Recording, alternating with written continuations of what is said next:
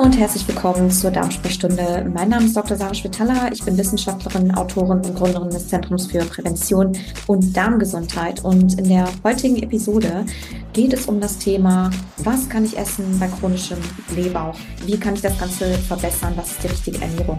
Das war eine Frage, die ich genommen habe aus, dem, aus der Umfrage des Community Newsletters, in dem ich regelmäßig die Möglichkeit gebe, gratis Fragen einzureichen für Live-Darm-Sprechstunden und auch alle Abonnenten haben auch die Möglichkeit, immer an den Sprechstunden teilzunehmen. Wer da gerne daran teilnehmen möchte und auch Fragen einreichen möchte, Themenwünsche hat und mit mir gerne im Austausch stehen möchte, sehr gerne anmelden. Der Link ist auf jeden Fall hier auch in den Show Notes. Auch gerne weiterleiten natürlich an Leute, für die das möglicherweise hilfreich sein kann.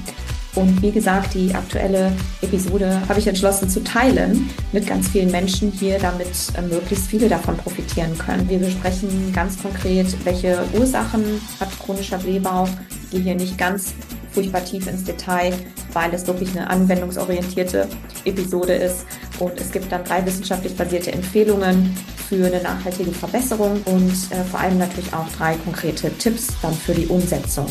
Und damit leiten wir jetzt auch schon über in die Live-Darm-Sprechstunde. Und wie gesagt, wer gerne daran teilnehmen möchte, gratis anmelden einfach. Der Link ist hier in den Show Notes. Und dann freue ich mich, euch bald dort zu sehen. Und zwar habe ich da einige Studien rausgesucht und auch insgesamt drei Tipps für euch. Und es ist ganz wichtig, dass äh, am besten jeder hier das für sich mitnimmt, was für ihn passt. Ähm, weil ich natürlich nicht den einzelnen Hintergrund oder den individuellen Hintergrund hier von jedem kenne. Chronischer Blähbauch ist ähm, etwas, was ungefähr 30 Prozent oder vielleicht sogar noch mehr der Bevölkerung durchschnittlich betrifft, ähm, insbesondere in westlichen Bevölkerungen allerdings. Ähm, und es kann halt verschiedene Ursachen haben. So, das eine, ich will das mal grob in zwei Ursachen eingrenzen. Ähm, also erstmals kommt natürlich zu einer vermehrten Gasbildung im Darm und da muss man eben gucken, warum ist das so? Oder zumindest zu einem schmerzhaften Empfinden. Ich will das mal grob auf zwei Kategorien eingrenzen, so als Ursache. Das eine ist ein Reizdarmsyndrom. Da kann, muss es gar nicht zu einer vermehrten Gasbildung kommen. Das heißt, hier haben wir nochmal ganz andere Ursachen, die da auch noch mit reinspielen. Wir gehen heute jetzt nicht speziell darauf ein, also auf das Thema Darm-Hirn-Verbindung, sondern ähm, und auf die nervlichen Ursachen auch dahinter. Das andere Thema, was eigentlich die meisten von uns oder aus der Bevölkerung betrifft, nämlich wirklich vermehrte Gasbildung und zwar aufgrund einer Dysbiose. Dysbiose im Wesentlichen ähm, bedeutet, dass der Darmflora-Stoffwechsel sehr stark aus dem Gleichgewicht gekommen ist und es dazu oder dadurch kommt oder beziehungsweise dann dazu kommt, dass sich ähm, ja, dass bestimmte Stoffwechselprodukte gebildet werden ähm, und vermehrt Gase gebildet werden, die wir eben als, äh, die halt nicht unter anderem nicht so gesund für uns sind, aber die uns im ersten Moment natürlich auch eine unangenehme Empfindung bereiten, nämlich den Blähbauch, die vermehrte Gasbildung. Und da gehen wir heute eben drauf ein. Ursachen für eine Dysbiose können unterschiedlich sein, ähm, aber im Wesentlichen ist das eigentlich dadurch bedingt, dass die Ernährung langfristig gesehen oder über einen längeren Zeitraum gesehen nicht ganz optimal oder ausgewogen war. Das bedeutet, sie hatte zu wenig Ballaststoffe. So, das ist der, einer der größten Faktoren für eine Dysbiose, weil die Darmflora eben am besten auf Ballaststoffen funktioniert. Der Darmflora-Stoffwechsel ist abhängig davon, dass er Ballaststoffe jeden Tag bekommt und zwar ausreichend. Und dann gibt es natürlich noch andere Faktoren in der Ernährung, die das Ganze nochmal fördern können und ähm, verschlimmern können. Das sind unter anderem bestimmte Medikamente und das sind auch verschiedene Zusatzstoffe äh, wie Emulgatoren zum Beispiel oder auch Süßstoffe. Ne? Und also es gibt hier wirklich eine ganze Bandbreite. Das behandle ich auch in einem meiner Bücher, das Mikrobiom-Komplott. Falls es noch nicht äh, gelesen wurde, könnt ihr euch das irgendwo besorgen. Ähm, da gehe ich da sehr stark drauf ein, was so die Risikofaktoren sein können für bestimmte Krankheiten im Darm. So, das erste ist ich hatte es eben gesagt, die Ursachen müssen wir natürlich angehen, die Ursachen für die Dysbiose. Und das ist in der Regel bei einer Dysbiose ein äh, Ballaststoffmangel in der Ernährung oder eine unausgewogene Ernährung. Das heißt, wir wollen da natürlich wieder gucken, dass die Ernährungszusammenstellung wieder optimiert wird. In der Forschung macht man das dann, indem man Ballaststoffe gibt. Man testet einfach, indem man den Ballaststofferhalt, äh, in der Ernährung von den betreffenden Personen, unter anderem, das ist der erste Punkt, mit Präbiotika-Präparaten ausprobiert. Das ist ganz praktisch in der Forschung. Da weiß man ganz genau, was das für, was das für Ballaststofffasern sind. Also es sind Ballaststofffasern, die isoliert wurden, aufbereitet wurden und in eine Kapsel gepresst und dann bekommt man das oder meistens in einer Kapselform. Da hat sich tatsächlich gezeigt, dass Präbiotika-Präparate ähm, langfristig gesehen über mehrere Wochen hinweg eingenommen einen positiven Effekt haben. Und zwar sogar im Vergleich ja, also man muss ja mal gucken, mit was vergleicht man das. Aber im Vergleich zu besser zu einer FODMAP-Ernährung. Darauf gehen wir gleich noch ein. Das ist so der zweite Punkt. Aber der erste geht jetzt erstmal darum, das Ganze mit Ballaststoffen zu behandeln. Eine Methode, um den Ballaststoffgehalt zu erhöhen, ist Präparate einzunehmen. Also nicht Probiotika, sondern Präbiotika. Also Ballaststofffasern, um den Darmflora-Stoffwechsel wieder auszutarieren oder anzuregen. Das ähm, hat in den Studien circa drei bis äh, zwölf Wochen, je nach Studie, gedauert. Ähm, aber in diesem Fall haben die Präbiotika, also der, die Erhöhung des Ballaststoffanteils, hat besser gewirkt als zum Beispiel eine FODMAP-Ernährung. Natürlich muss man dazu sagen, auch immer keine dauerhafte Form der ähm, diese, diese Art von Behandlungen, also weder eine FODMAP-Ernährung, auf die wir gleich noch zu sprechen kommen, noch eine Präbiotika Supplementation sind dauerhaft geeignet, um damit ähm, den Darmflora-Stoffwechsel am Laufen zu halten, sondern das langfristige Ziel, an der, das wir am Ende hinkommen wollen, und da kommen wir dann nach diesen drei Tipps ähm, am Ende hin, ist, äh, dass wir natürlich die Ernährung wieder dahin bekommen, dass wir alles vertragen, sodass wir nicht darauf angewiesen sind, entweder eine besonders restriktive Ernährung zu, durchzuführen, die natürlich auch kompliziert ist, äh, oder dass wir bestimmte Präparate einnehmen müssen, um das Ganze anzuregen. Ja? Also bei dieser Studie hat sich gezeigt, Ballaststoffe wirken und zwar besser als eine restriktive Ernährung. Ähm, und das geht auch mit niedrig dosierten Ballaststoffpräparaten, die nur 5 Gramm Ballaststoff, Ballaststofffasern enthalten.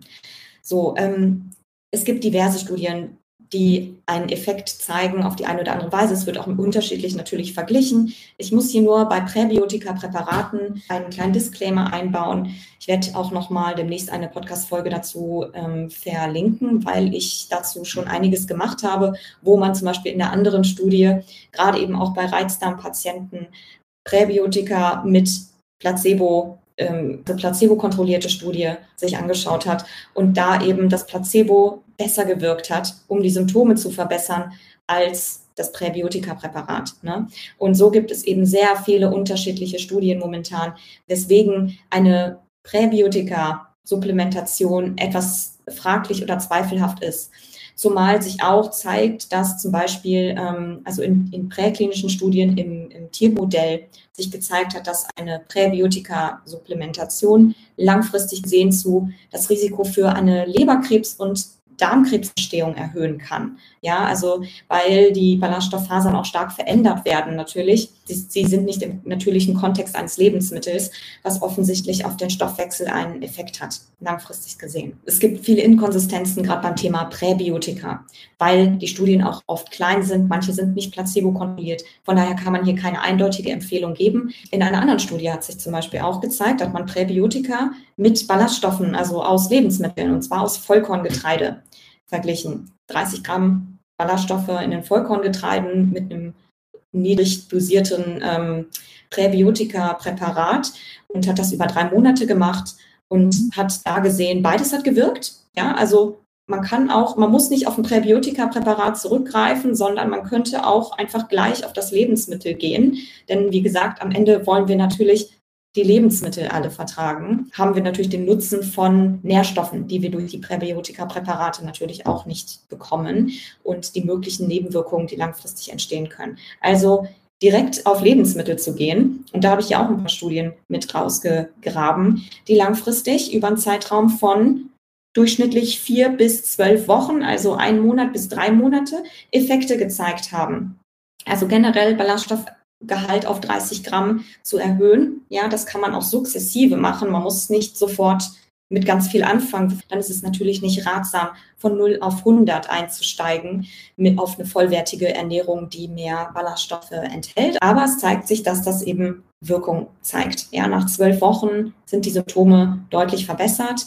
Und ähm, hier muss man sagen, dass tendenziell die Präbiotika-Präparate über diesen Zeitraum in dieser Studie etwas ähm, oder nach der eigenen Aussage der Probanden besser gewirkt, also nicht besser gewirkt, aber besser verträglich waren. Wir können uns also mit Ballaststoffen behandeln, ob das jetzt im ersten Schritt erstmal ein ganz, ähm, wenn man auf der sicheren Seite sein möchte, ein Präbiotika-Präparat ist, was man zumindest mal ein paar Wochen mal versucht einzunehmen, um das dann sukzessive mit richtigen Lebensmitteln aus äh, zum Beispiel Vollkorngetreide ähm, ergänzt und dann irgendwann ersetzt und das Ganze erhöht. Das ist dann auch an der Stelle äh, völlig jedem überlassen. Eine zweite Studie, die auch gezeigt hat, dass ein erhöhter Ballaststoffgehalt ähm, sehr positiv auf die Darmflora und auch auf die Symptomatik bei Reizdarm und bei Blähbauch aus sich ausgewirkt hat. Das war eine Studie, die über sechs Wochen Sauerkraut getestet hat.